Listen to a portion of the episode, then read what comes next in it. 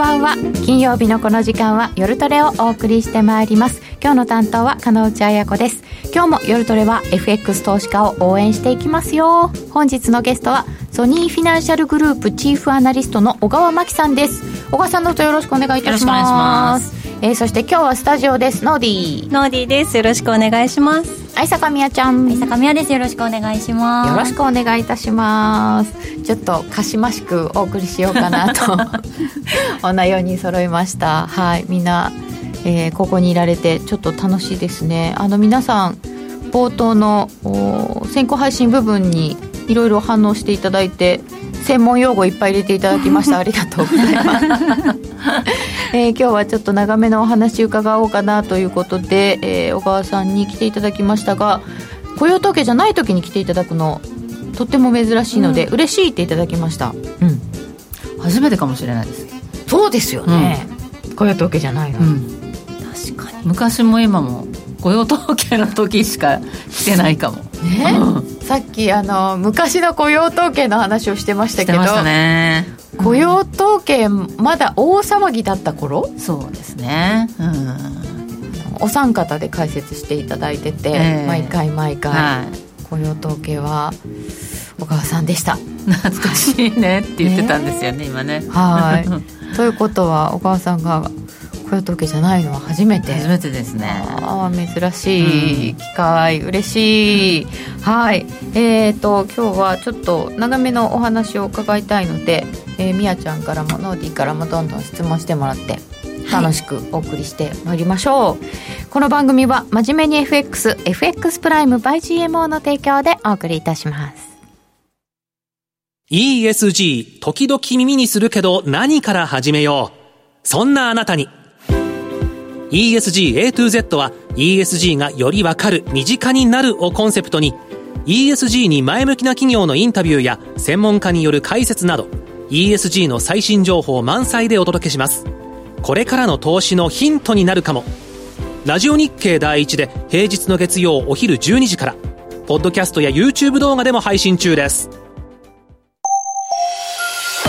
マネーに対する食わず嫌いありませんか？4U と学ぶ日本経済。お金に関する心配事は山積みだけどどうすればいいかわからない。そんなマネー初心者に向けた30分です。最近気になるあのニュースについて詳しく聞けたりクイズで楽しく経済について勉強します。4U のマネー事情も聞けちゃうかも。ラジオ日経第一。毎週水曜夕方6時から好評放送中。お楽しみに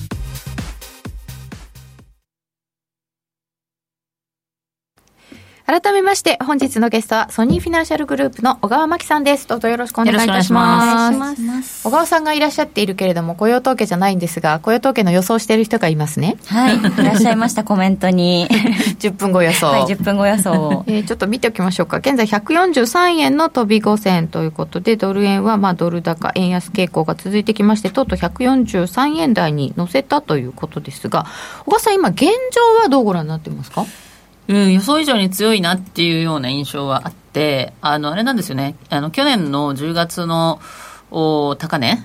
はい、151円95銭から、今年1月の127円台の安値の61.8%戻しっていうフィボナッチポイントというのがございまして、はいまあ、142円の50銭ぐらいだったんですけど、そこを超えてきちゃったんですね。強いですね。だから、まあ、割と思ったより強いなっていうような印象はありますけれども、やっぱりその背景としては、あの、アメリカの景気というのが予想以上に強かったっていうところで、はいはい、その個人消費がやたらと強いっていうのがあってですね。はい、で、それはあの、まあ、諸説あるんですけれども、あるんですけれども、まあ多分ですけど、アメリカでもその総合インフレは結構ピークアウトして下がってきてますので、はい。うんあの実質所得がまあ上がってるっていうところが一つにはあるというところがあると思うんですよね。だからそれで消費が結構強いですねっていう話になっていて、で、まあ結局その、先週も FOMC ありましたけれども、あの、ドットチャートとか出てきてですね、うん、あの、年内ね、あと2回利上げするっていう人が9人いて、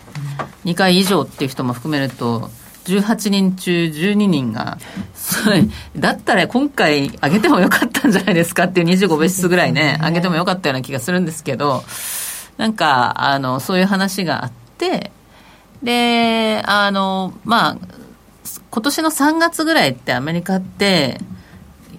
私、私だけこんないっぱい喋っちゃって申し訳ないんですけど。いやいや、とんでもない、とんでもない、とんでもない。すみません、遮ってもらってあれなんですけど、いいんですけど、その3月ぐらいって、あの、アメリカがこう、金融不安でバタバタしてたじゃないですか。そうですね。で、その時って、もうその、早ければ7月ぐらいから利下げっていうふうな見方が、市場ではそういう織り込みだったんですよね、FF 金利先物とかだと、そういうふうに織り込まれてて、で、ちょっとまあ、ハト派だったんですね、ここ、こちらの番組でもみんなで言ってたと思うんですけど、株式市場やたらとなんか、利下げ、利下げってイエーイみたいな感じになってるけど、大丈夫でしょうかみたいな話は以前ね、してたと思うんですけど、はいあのまあ、利下げ観測っていうか期待が高まるようなところがあって、うん、でそこから今はもう結構ねあの、まあ、ドットチャートは年内2回っていうあと2回追加利上げみたいな話になってますけれども、はい、あの市場はまだそれは信用してなくて、うん、あと1回ぐらいっていう感じででなんなら年内やっぱり利下げもありかなみたいな感じになってるんですね。だからこういうそのハト派な市場と、その、まあ、インフレ対応しなきゃいけなくて、思ったよりアメリカの経済が強いので、景気の過熱を抑えにいっている FRB との間のギャップっていうのが、まあ、徐々に埋まっていく過程の中でドル高が進んだっていうのが、まあ、あるわけですよね。それからもう一つは、その日銀が思った以上に、こう、ハト派な、あの、上田さんがですね、ね。かなりコンサバなスタートを切っているというところで、まあ、円安というのが相まっているっていうのがこれまでのドル高円安なのかなと。ドル要因もあり、うん、円要因もあったってことですよね。でね。はい、でもアメリカの景気がそもそもどうなのかっていうのは本当あの3月の銀行不安でこれもなんか銀行さんがお金貸してくれなくなって引き締めになるしって言われましたし、うんはい、その前にそもそもこんだけ利上げをしてきた累積効果が出てきて、はい、そろそろ景気失速しますよね、なんならオーバーキルですよねみたいな話までしてたわけじゃないですか、うんうん、あれはどうなったんですか？いや、あの、それも実際にはあって、ただ今、その去年の3月からずっと利上げを続けてきている中で、その経済指標っていうのは、そのいいものも悪いものもちょうどパッキリこう両方出てきてるっていう感じの状態になってるんですね。はい。で、あの、コンファレンスボードが出してるあの景気動向指数っていうのがありますけれども、はい、それはあの先行指数の方はやっぱりその結構悪くなってきてるんですよね。うん、あのこう実際にもうその利上げの効果が出てきてるっていうことなんですけれども、それが、その、思考指数とか一致指数って、要は今の景気を示しているものっていうのは、はい、あの、割と右肩上がりっていうか、本当に割と強いものがまだあるわけですね。個人消費とかそういうものが入ってますけれども。はい、で、だからそこはかなりあの珍しいぐらい分かれているので、でそれはあの FOMC メンバーの中で意見が割れるのももちろんだし、はい、エコノミストの人たちの間で意見が割れるのもまあ、分かるかなって、どっちを見るかでだいぶあの変わってきちゃうんですね、うん、ただ、その景気動向指数もその先行指数がすごくマイナスに下が下がってくると、はい、あの過去の事例としてはやっぱり景気後退する可能性が高いっていうことにはなるので、うん。うん、遅かれ早かれ来るのかなというふうに思いますけどね。うん、気になってることはありますか？いやなんかとこう見解が分かれてるけど、やっぱりなんか大円ではドル強いじゃないですか、かなり。などこでみんな判断してるのかなって思いながらドル買ってるんですけど、そうですね。あのやっぱり金融政策があの、まあ、想定してたよりはこう、まあ、利上げしなきゃいけなかったっていうことなんですけど、うん、まあ、ただちょっと個人的に若干気になってるのは、はいあのもう2007年のあの2008年かリーマンショックの直前ってアメリカの政策金利って5.25%だったんですよね。であの今、えーと、5.125でこの間1回見送ったんで、はい、でも7月にあと1回利上げすると5.375になってリーマンショック直前の水準超えちゃうんですよね。それであと2回とかいう話にもしなったりとかすると単純にそのなんかこう金利が上がりますだからドル買いですっていうふうになるのかどうかっていうのはちょっと微妙なところがあって、まあそれ以上上げなきゃいけないっていうことになると、うん、むしろその先々の景気後退が、うん、みんなが想定している以上にこう深いくなるリスクが、まあ、出てくるんじゃないかっていうような見方が浮上すればですね 長期金利はむしろあんまり上がらないかもしれないですよね。そうですよね、うん、最近、長期金利、そんなに上がってないですよね。そうそう、だからね、実際、名目実行為替レートで見ると、うん、あの直近は5月の初旬とか中旬ぐらいまではドル高だったんですけれども、うん、その後っていうのはね、ドルはあんまり上がってない、むしろちょっと下がってきてるぐらいで、ドル円は、ドルと円でこう分けてやると、その円安なんですよね、やっぱり、円円が弱いと。ドル指数かなんか見ると、そんな上がってない、むしろちょっと下がってますかね。はい、で円安の方が力が強いので、ドル円で見たときには、ドル円が結構上昇している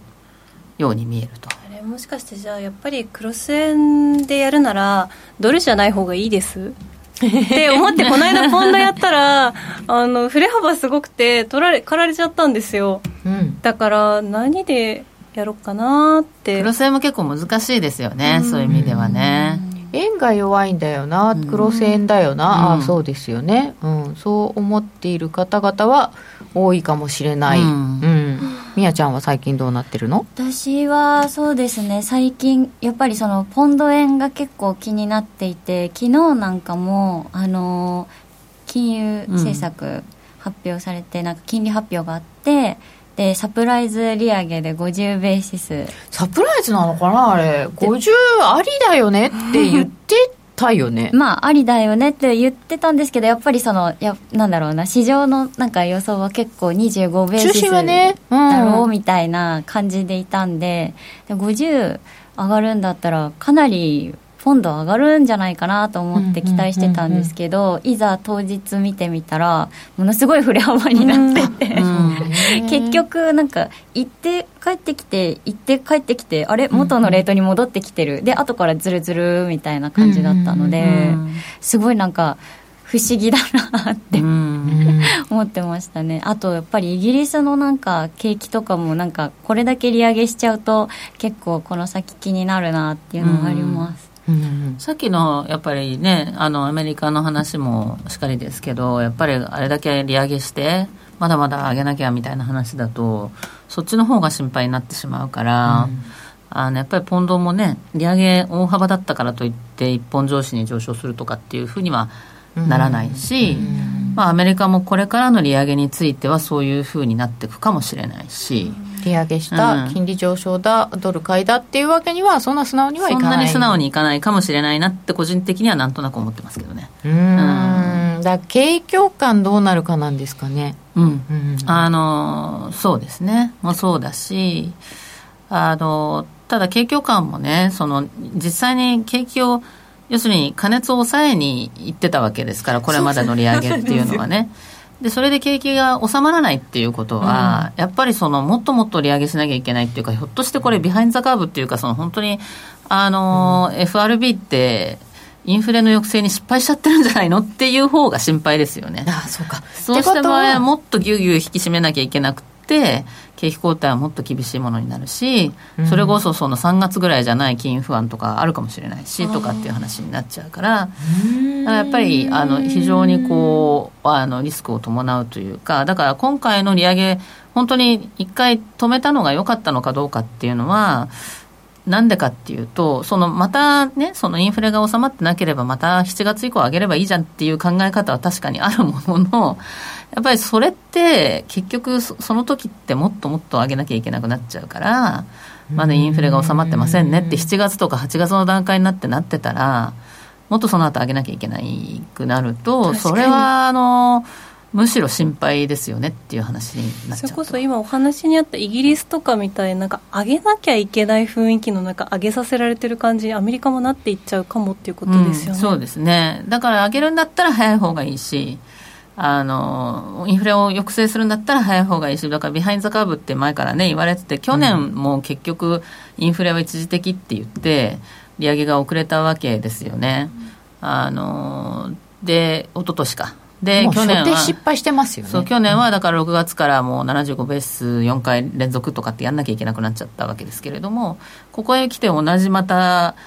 の 二の足を踏むじゃないけどもそのまたやっちゃう同じことやっちゃうリスクっていうのは、あのまあ、心配ですよね、とでもなんでそのあのパウエルさんがそこまでハト派かっていうとあのハト派っぽい感じになってますけれどもそれやっぱり3月のあの金融不安っていうのがやっぱりちょっと結構ショックだったんだと思うんですよね。うん、あれはやっぱり利上げしてきたせいですもんね。それはありますね、やっぱりね。明らかにその金融環境は引き締まっているし、うん、あのまあ、金融機関のその銀行の貸し出し態度も厳格化しているし、でちょうど本当に厳格化したのは去年の10月ぐらいから結構急速に貸し出しが、あの厳しくなっていてでそうすると実際に貸し出しが減っていくあの伸び率が減っていくっていうのが大体1年ぐらい遅行してタイムラグがあるんですよね。そうすると今年の10月ぐらいはやっぱり結構その前年比で、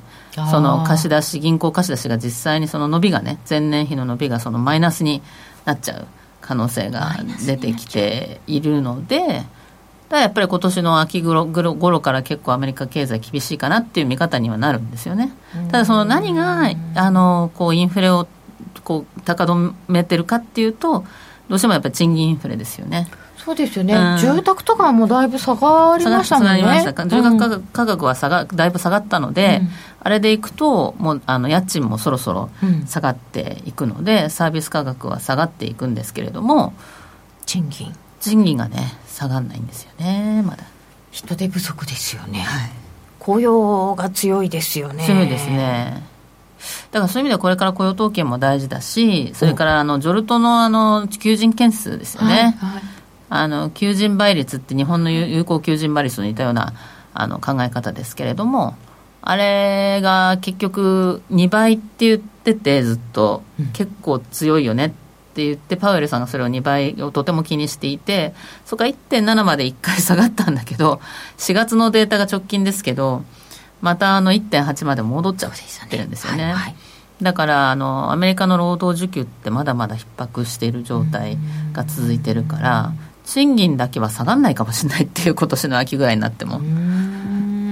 なんかそれが普通のインフレ指標としてあの他と連動して動いてないってことですよね、ね賃金だけは。はい今までのように全然いってないです。だからあの金融引き締めをしたら、大体ここのくらいのタイムラグを持って影響があるよねっていろんなデータがその通りになっていて、うん、住宅市場もちゃんと悪化しているし、あのいろいろなものに出てきているんだけれども、あの賃金だけが下がらない。賃金強いのの内訳ってどのあたりなんですか？その高所得者層なのかあるいはそうじゃないとこなのかとかって。この間の雇用のあの賃金の伸びがちょっと抑えられたのは、わりかしこう賃金の低いところの職種が伸びてたせいですよね。うん。うん、そうですね。どうなんですかね、これね。うん、だから結局、でもね、そのそもそも論として、そのあの供給サイドっていうかね、うん、そのだから労働市場自体が、なんかこう、人々が労働市場に戻ってていかなくなってるっていうかね、うん、もうその働き方自体かライフスタイル自体がもうコロナを経て変わってしまってるっていうような見方もあって、うん、もうもういいじゃん働かなくてみたいな。もうなんか結構いい年になってきたらもうもうリタイアで地方に移住移住してもういいかなみたいな人も結構出てきてるのが影響してる可能性はあるかなっていうところもありますよね。ね。やっぱり。だから私たちが普通に雇用統計で見ている数字とまた違うものがあって、うん、多分差も開いてるでしょうし、ある程度こう株価の上昇の恩恵も受けて、ね、年金ももらったしコロナの時にお金も配られたしっていう、引退しちゃった人はもう戻らないでしょうしね、うん、そうなんですよ、うん、株がものすごいことにならない限りは戻らないですよねそういえば。なんかイメージなんですけどこれ分かってのアメリカとかってすごいあの投資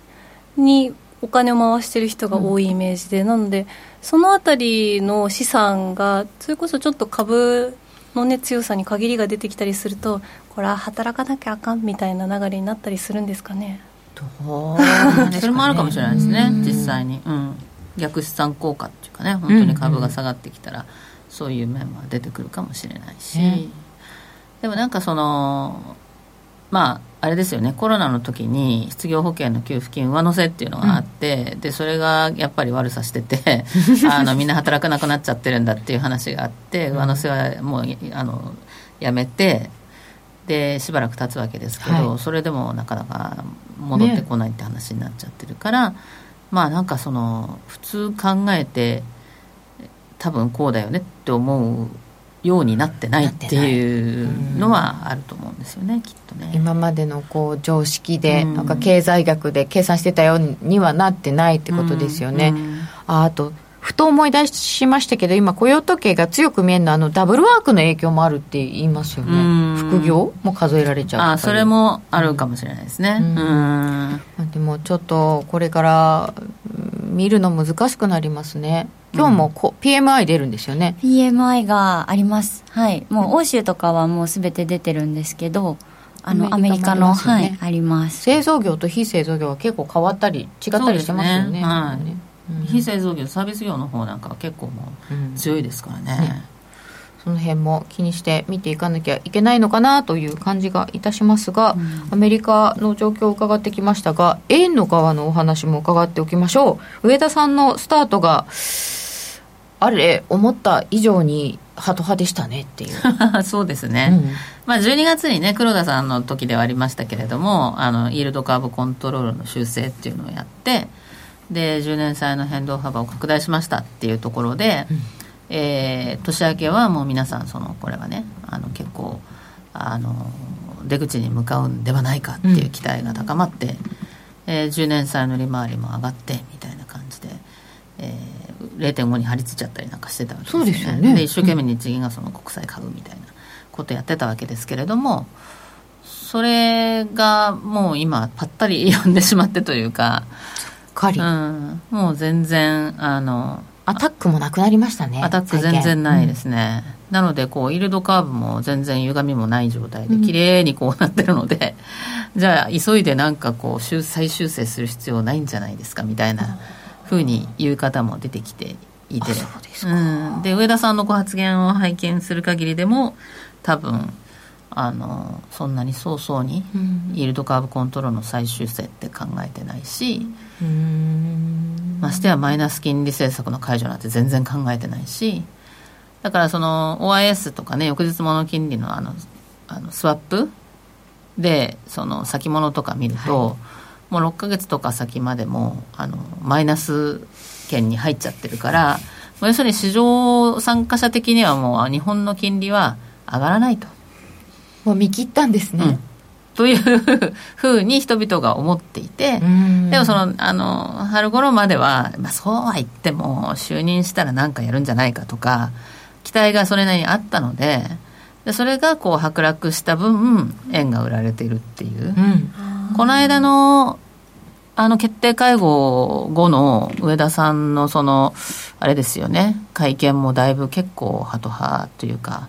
だったみたいですね。うん、まあ、あの、ICC 最終生は、その、えー、サプライズはやむなしみたいなこともおっしゃってたので、うん、一応まあ、できる余地は残しつつも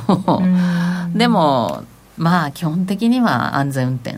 なんですね。安全運転。なんか、あの、黒田さんが辞められる直直前のこととかがあったのでああそうだ一回動かしましたからね。なんかちょっと日銀もいよいよ動くのか、うん、みたいな空気あったのに動かないってなるとこう物価目標2%って言い続けてた数年間の時代を思い出すというか、日銀なんかなんかするよってする気配をさせつつ何もなかったねみたいな、うん何年頃でしたっけ？2010何年か。のあたりのことちょっと思い出しますね、うん、なんか日本にいるとなんとなくあ今回もやらないんでしょって思っていて、うん、でも外国人投資家は微妙に期待して期待上げしてなんか発表落ちるみたいな流れがまた来ちゃうのかなって思うんですけど、本当にやらないんですかね？いや7月はまだねそのそうは言っても絶対ないとは言えないかなとは思いつつも、うん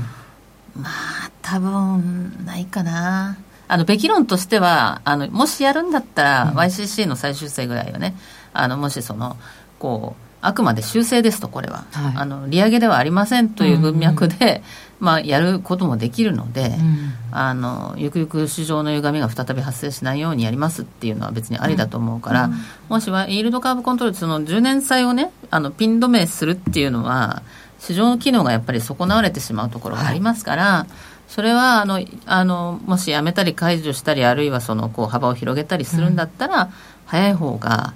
あのベターですよね。やっぱりその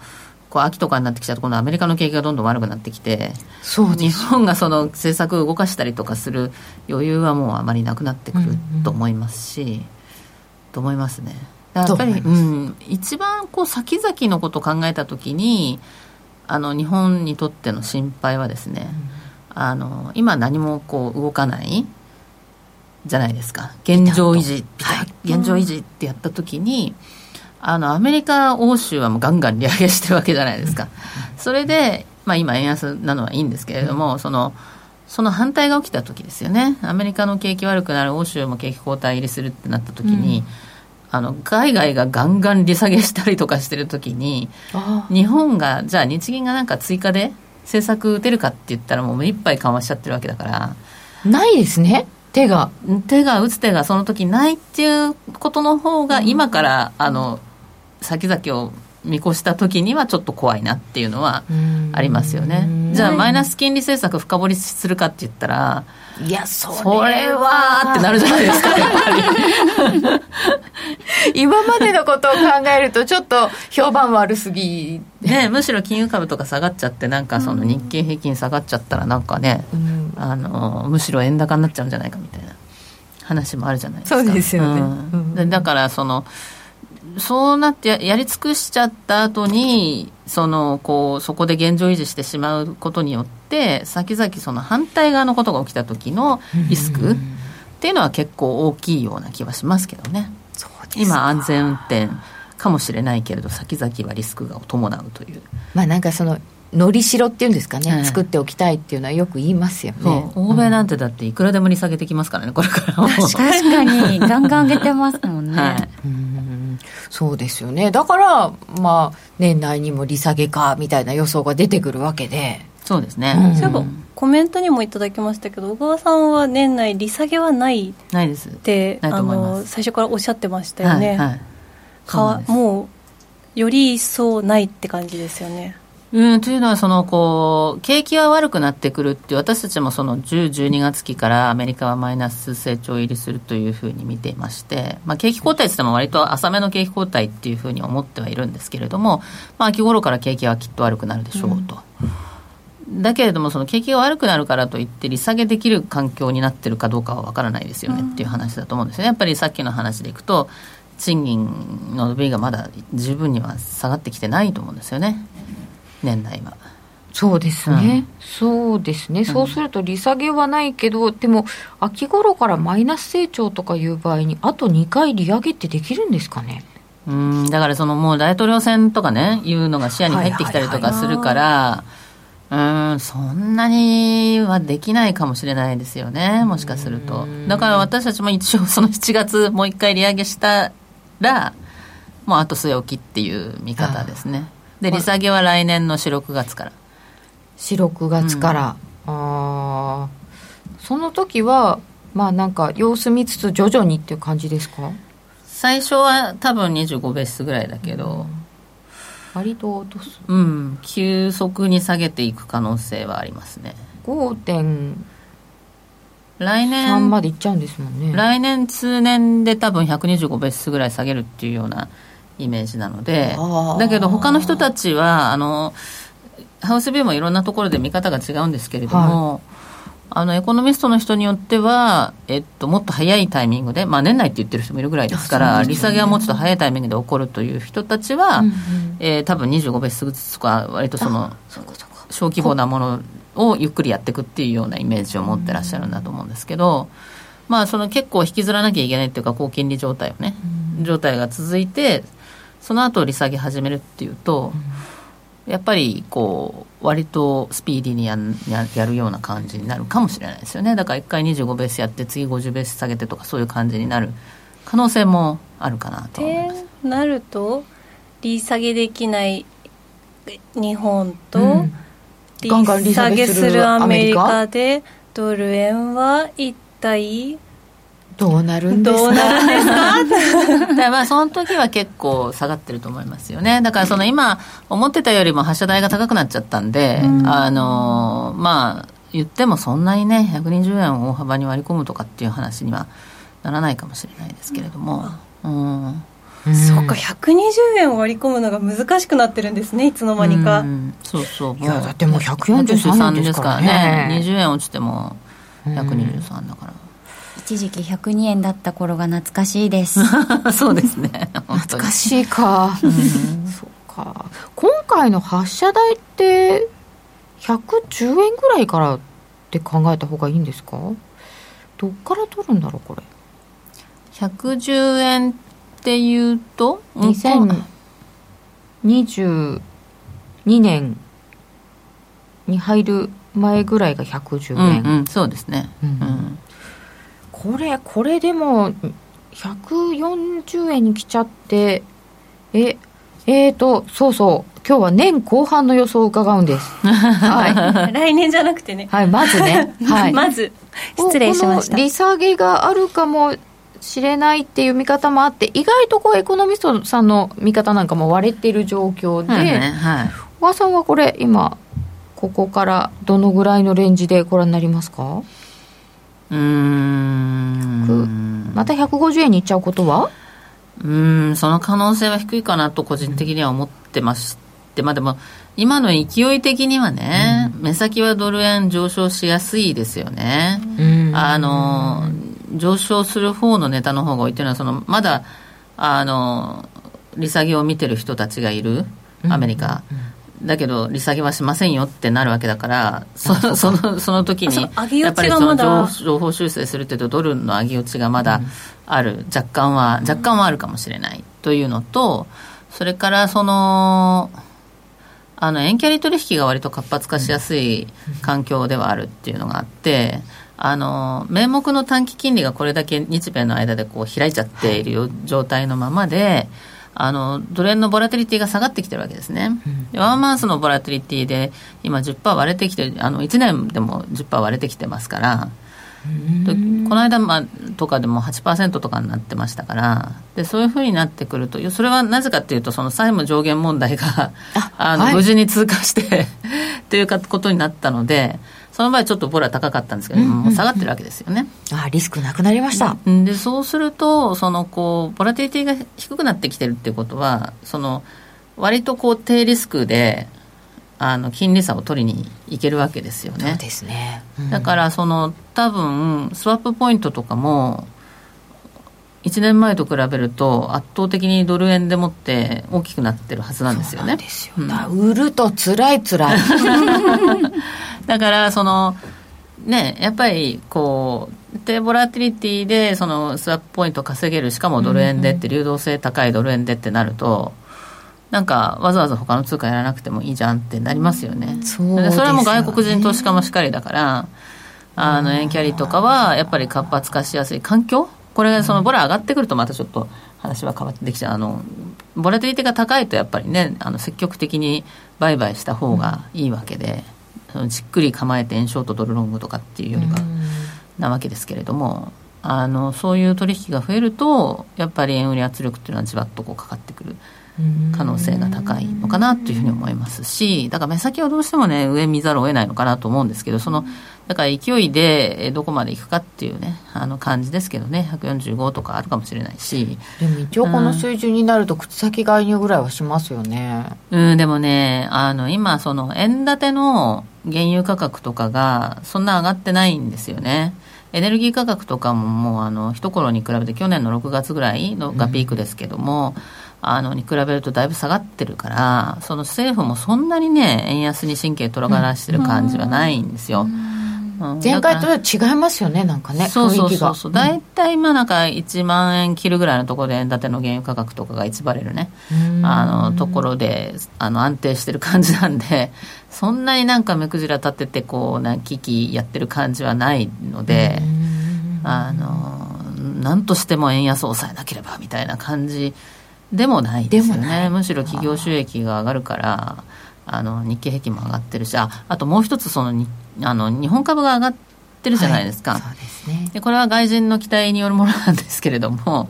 でもやっぱり外国人投資家ってあの日本株買う時ってやっぱ為替はヘッジしちゃうので、うん、あのこう株が上がって元本がこう増えるじゃないですか、はい、でそうするとその分追加で円売りするんですよね。あの買う時はまあそのオフセットしちゃうから、為替は何も起きないんだけれどもその元本増えた分はやっぱりあの為替ヘッジかけると円売りが生じるので、ね、日経平均が上がって、まあ、持ち分が増えるとこの分ヘッジしなきゃいけないものも増えるわけですよね、はい面白いですよね。そっか利益が上がった分だけヘッジするっていう考えなんですね。今初めて知りました。いや結構ねそうなんですよね、うん。うん、なのでそれが円売り圧力になりやすいっていうのもあるんですけど、まあ、とはいえ日本株がいつまで上がるかっていう話もありますし、あとはそのこう先ほどお話ししたように本当にアメリカがもっと上げなきゃ利上げしなきゃいけないってなった時にドルがあの普通にねそのこれまでのように、素直に上昇してくれるかどうかっていうのは微妙な感じですしって思うと、まあそんなに言っても150円とかいう話にはならないだろうなとは思ってるんですけれどあのちょっと難しいですね目先どこまでっていうのは。ああそうなんですね、うん、じゃあ明日はどうなのかなっていうのもこの後伺っていきたいと思いますが、はい、ここでお知らせです。FX プライム by GMO が提供する選べる外貨の米ドル円原則固定スプレッドは市場が動く午前9時から翌午前4時までの間0.1銭へ縮小しました。それ以外の時間は6銭で取引できます。さらに1万通貨未満のインターネット取引手数料も無料化したので、今まで以上にリーズナブルに。FX の取引なら、やっぱりプライムで、決まり。株式会社 FX プライムバイ GMO は関東財務局長、金賞第259号の金融商品取引業者及び商品先物取引業者です。当社で取り扱う各金融商品は価格の変動等により損害を被るリスクがあり、投資元本は保証されません。商品ごとにロスカットや強制決済などに関わる手数料及びリスクは異なりますので、当該商品の契約締結前交付書面を熟読ご理解いただいた上で、ご自身の判断と責任において、事故の計算により取引を行ってください。私、ラジオ日経の番組を聞き逃しました。ラジオ日経公式マスコットのラニーです。そんな時は、ラジコのタイムフリー機能です。放送後1週間以内なら、その番組の再生を始めてから24時間以内に合計3時間分まで聞くことができます。ラジオ日経は全国放送だから日本中どこでも聞けます。タイムフリー機能で好きな時間にラジオ日経を楽しめるんですね。スマホで、パソコン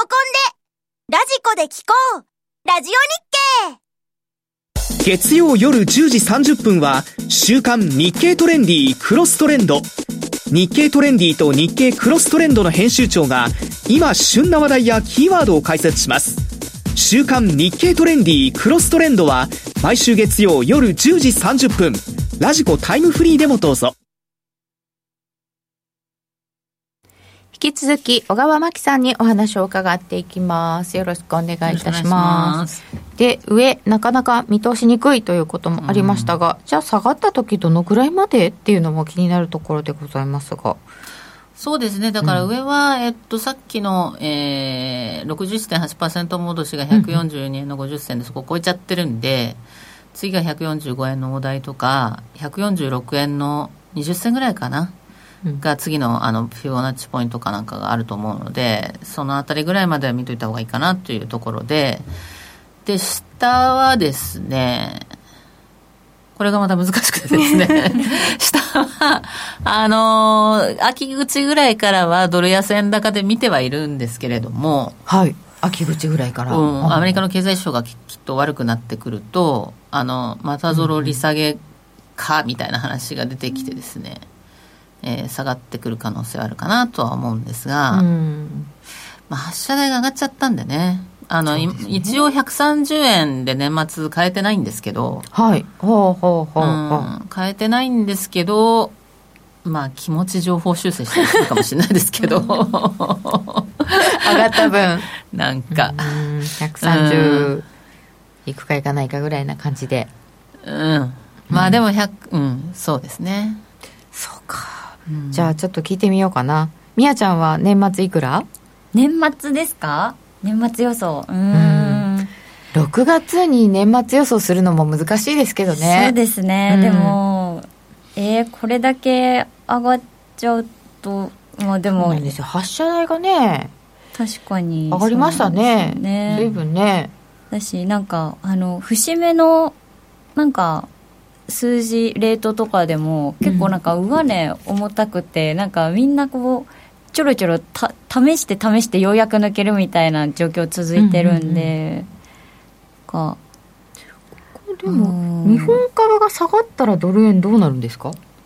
日本株下がったらあのヘッジがいらなくなるので外国人投資家は円を買うっていうことですね。その分外しますよね、うん、よしじゃあ130円以下だ。えー、なんでそこで 用しない 日本株下がるって見てるの？いや日本株上がってほしいですけどね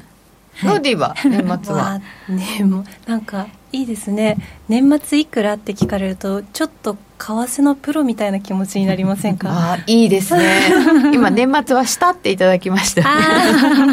あの10分後予想みたいに上下横でいきますかね。でもやっぱなんかなんとなくここまで上がってくると130円台の前半に行くところもなんかこう想像がつかなくて、うん、もう行ったらついていくしかないけど今からそこまで下げるっていうイメージが湧かないので、うん、まあ、135円くらいでうろうろみたいなあたりかなってちょっと面白いことは言えませんでしたが、本当でもついていくしかないのかもしれませんね、これね、動き出したらついていくで十分なのかもしれないですね。それは本当にそう思います。今もそうやって目をつぶってドルを大円で買い もう円高になる気がしない。ああそうね。そんな感じですよね。はい。えー、で小川さんユーロとかポンドとかの話もさっきから出てますけど、うん、イギリスのそのまあ、物価上昇が非常に厳しいっていうのは、うん、イギリスならではの理由もあるわけですよね。そうですね。うん、まあイギリスもそうですし、まあイギリスはあのブレグジットが結構効いちゃってるっていうところはあって、うん、あのまあ、そもそも労働力足り足りてないっていう話がありますよね。うん、だからそこはやっぱり厳しいですよね。うん、欧州も十分それはそういう要素はあって、うん、あのまあ、ブレキジットとかは関係なくてもですねやっぱりそのそもそもコストプッシュインフレだって言ってたじゃないですか、はい、でそのコストプッシュのところはもうだいぶ解消されてるんですよね。エネルギー価格下がってるし、ね、ユーロが上がったしので、輸入物価的にはもうあの前年比でマイナスになってきてるきてるんですよね。だいぶその物の値段っていう意味では物価はあの上昇圧力っていうのは解消されてるんだけれども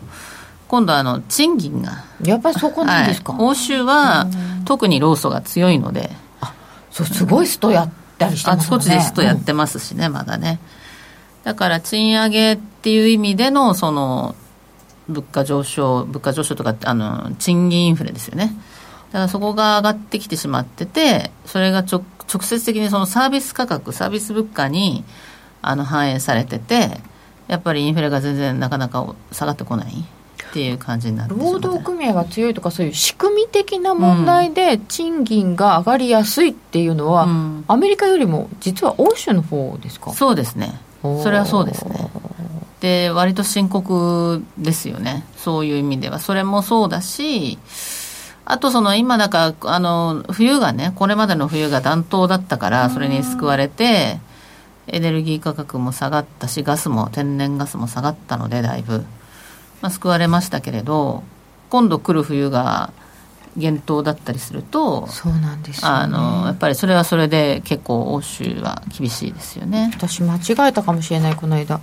どっちなんでしたっけ？あエルニーニョエルニーニョ今度は？エルニーニョえどっちでしたっけ？誰か教えてください。エルニーニョだった気がします。エルニーニョなんですよ。私、ラニーニャって言っちゃったような気がするんですけど、多分ね、エルニーニョ。エルニーニョが発生する予想だと、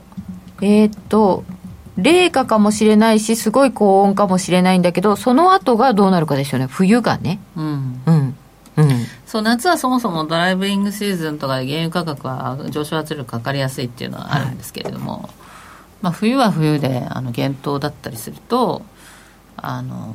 ちょっと大変ですよね欧州はね。まだ分かんないですよね、去年はなんとか乗り切ったけど、まだ分かってない、うん、そういうコメントでエルニーニョ、はいスーパーエルニーニョって皆さんが教えてくれてます。ありがとうございます。本当だありがとうあそうそう。ライン川とかね。そう今年もそうなんですよね。そうロシアのね問題が結局まだ続いちゃってますもんね。そうですね、うん、まだ続いてますし。でも結局欧州もうまいことあのこうなんていうかエネルギーのその輸入先、うんうん、あの分散したり備蓄を進めたりとか、うん、天然ガスもやってますんで、ね、あの頑張っていると思いますけどそれでもあの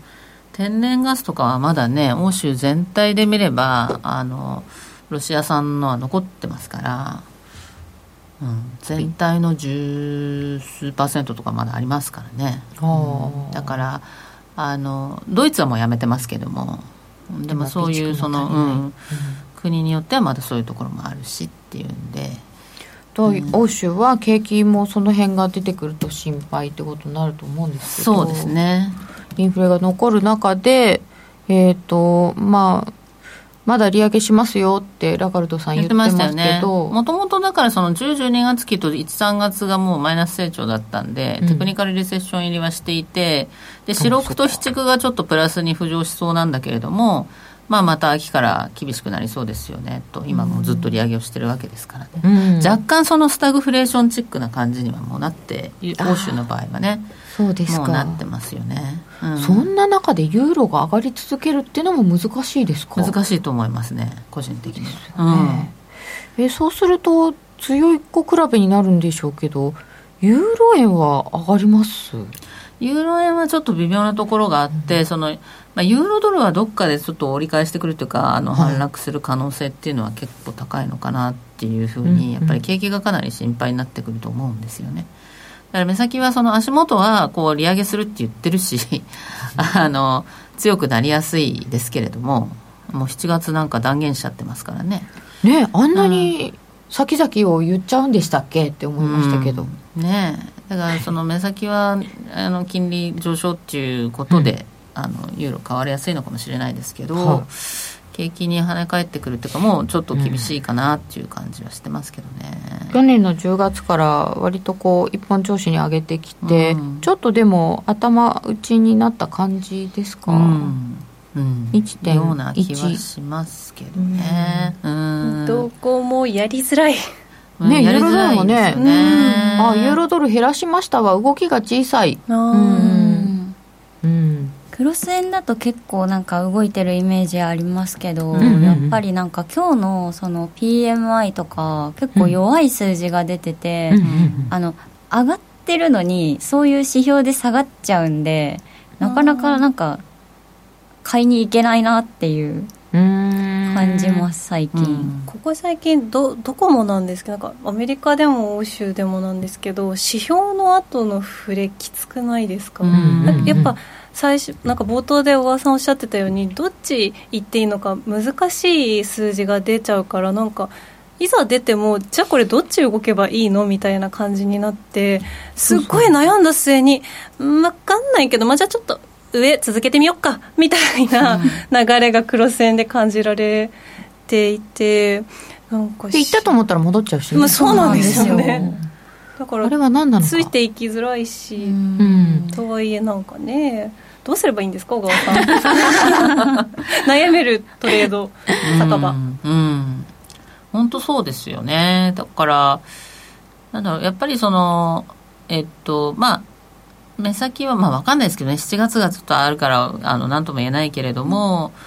ただそのまあ上田さんは安全運転ですと。いうことで、あの円はちょっとしばらく他の国がね、みんな今利上げしてる 状態なので今週もすごかったですけどね。先週から今週にかけてもスイスからノルウェーから。そうだからそのうんまあ目先はまだちょっと円安でいけるかなみたいなところであれば、うん、まあなんかその骨的なところは難しいかもしれないですけれども、うん、あのそれでも言ってもまあ高値警戒感みたいなのもあるわけなので。そうですよね、うん、だからクロス円やるん。だったらまああのコアにロングをキープしながらちょこちょこ売ったり買ったりみたいなのをやるのかな、ちょこちょこになりますかね、あでも今ユーロユーロパリティで持ってますけど利確した方がいいんですかねっていう方いらっしゃる。すごい1000ポイント私超個人的な話していいですか？ドル円でね1000ポイント取りたくってずっとじっくり持ってたポジションを数字間違えちゃって、うん、700ぐらいで手締まっう羽目になっちゃったんです。数字間違えちゃった。そうだから今小川さんがコアで持って他回転させるのがいいですねって言った時もうぐさってきて で今このねあのユーロドルのもったいない 本当だね。もったいない、人の幸せを今一瞬喜べなかった私を許してください。おめでとうございます。あえー、っ とおあそうね。みんな仲良しジャクソンホール後にいろいろ見えてきそうや。ジャクソンホール。8月か、うん、意外とその辺が重要になるかもしれないですね、はい、そうですね、うん、あ、うん、そうそう。あとだから安定して下がってるのはトルコっていただきましたよ。困ったもん。だって、そうですよね。いや、予想よりは小さかったですよ。小さかったですけど、あのトルコさんが利上げしたんですよ。うん、それでも5円台ですか？ねえ。やっぱり期待外れっていうふうに見られちゃったんですかね。いやだけど市場の予想ったって20%までっていう予想は予想ですごくないですか？どこから出したんだこれって思いまし しかもひどいところ30%とか出してましたよ。はい、それどうやって出すの？0.25か0.5かとかっていろいろみんな考えて出してると思うんですけど、うん、20か30かなって。それどうなのもうささっきの私のドル円予想みたいな感じになっちゃいますよね。金利だよ金利なのにね。びっくりですよね。まあでもそれはなんか仕掛け的にはまあなんか出たらとりあえず売るみたいな感じだったのかもしれないですしね、うん、何があっても、うん、そうあとそうですね。いただきましたけどうん。あのアルゴが走るのでガチャガチャしやすいみたいなのは多いかもしれませんね、指標の後、うんあとはどうなんですか？小川さん気になっている通貨とか事象とかはありますか？うん気になってることってだからそのあの今まではあのドル円にしてもユーロドルにしてもそういう面はあったと思うんですけどその実質金利差とかねその金利差の世界で結構それがワークしてたんですよね。だからその予想とかも割と、うん、あの実質金利差とこう連動してるような、はい、あの連動性が非常に高いので。ただその金利以外の話っていうのも少し見といた方がいいかなって後半は思ってまして。まああのアメリカの選挙もね来年のもうそうですよね。2月のスーパーチュースデーでも完全に本格化しますからそうすると今年の年後半にどういう感じでねアメリカのそのあのこう候補者とかそういうのがどういうふうになってきてるのかなみたいなのは、まあ、ありますし、ねま、やっぱりそのうんねなんですけど。でえっとまあ選挙のと投票日を100としてその前後1年間ってドル円の動きを見てみると、はい、あの2000年から見てもあのやっぱり選挙にかけてはやっぱりドル安円高に行きやすく、選挙後はドル高円安に行きやすいんですよね。2008年の時だけリーマンだったから選挙後もずっと円高だったんですけれどもそれ以外の時は大体終わるとドル高円安にいってるトランプさんの時のドル高のこと思い出しちゃいました。よ、みんなね。みんな違うこと言ってたんですけどね。あれはガンガンでしたからねびっくりしましたね、ね、本当。だからやっぱりそのこう選挙前ってあの候補者の人とか結構そのまああれですよね。そのこうドル安になりやすいような発言が例えばそのトランプさんの時のアメリカファーストだったりとか、オバマさんの時の輸出倍増計画とかもそうだしあの割とこうなんていうか選挙って大体そのそうじゃないですか。政,、政治的にはそのどこか他の国を批判するっていうことを目をねあっちに向けたいですよね。皆さんが大変なのは私たちのせいではなくて 海外が問題なんですっていうことをやるので。またねなんか中国とバチャバチャするのとか嫌だなと思いますよね。日本あのアメリカの対対日赤字って、はい、あのこの円安でもあんまり変わってなくて50億から70億ドルぐらいな感じでずっと麻酔してきてるのでその日本がターゲットになるっていうことはあんまりないと思うんですけど。だから為替報告書も、うん、そうそう外れてますよね、ね。うんうん。はい、だけどその中国はもしかしたらねやっぱりまた摩擦が少しきつくなる可能性はありますよね、対中投資抑制法とかっていうのはやっぱり、はい、あのまたなんか年内に出すの出さないのっていう。この間5月ぐらいにまたねそれ話題になってて中国株が売られた要因にはなってたみたいですけれどもなんかそういうのとかもちょっと気になりだす時期ですかね。時期に秋ぐらいになってくると入ってくるっていう秋なんか動きが。あなんかうずうずしてる。今肩慣らししたみたいになっちゃいましたね。この間あのブリンケンさんが北京行った時のうん、あのニュース映像を見た時にあれ変でしたよねなんかね。ですよね。え？え？思わなかった？えブリンケンさんがあの最初いろんな人と会ってて習近平さんとも会えるかどうか調整中っつって会いましたって言った時にわって出てきた絵がブリンケンさんいて王毅さんいてこっち側に、こっち側ってラジオで申し訳ない。あの、なんか三者面談みたいになってたんですよ。並び方が。ブリンケンさんの目の前に王毅さんがいるのはいいですよ。それを上から見下ろすように習近平さんが別にいるの。普通、右列対左列でしょ。はい、そうですね。で、こう向かい合うわけじゃないですか。はい、それはあの、外相と国務長官はいいかもしれないですけど、いや、いや、習近平さん、どこにいるんですけど、お誕生日席にいるわけですよ、一人だけ。あれ、おかしいですよね。一人真ん中座っちゃってね、なんか、あのブリンケンさん、あくまでなんかこう、あの、合わせていただいてるっていう感じの映り方ですよね。部下みたいになってますよね。うん、あれ、どうなのかなと思いました。うん。中国はだから私たちが見てるとあれ経済指標弱いねとか、うん、こうあんまりこうゼロコロナ明けがスタートしなかったねとかって見てるんですけど、うん、習近平さん的に言うと経済弱いかなとかって思ってないんじゃないかなみたいな。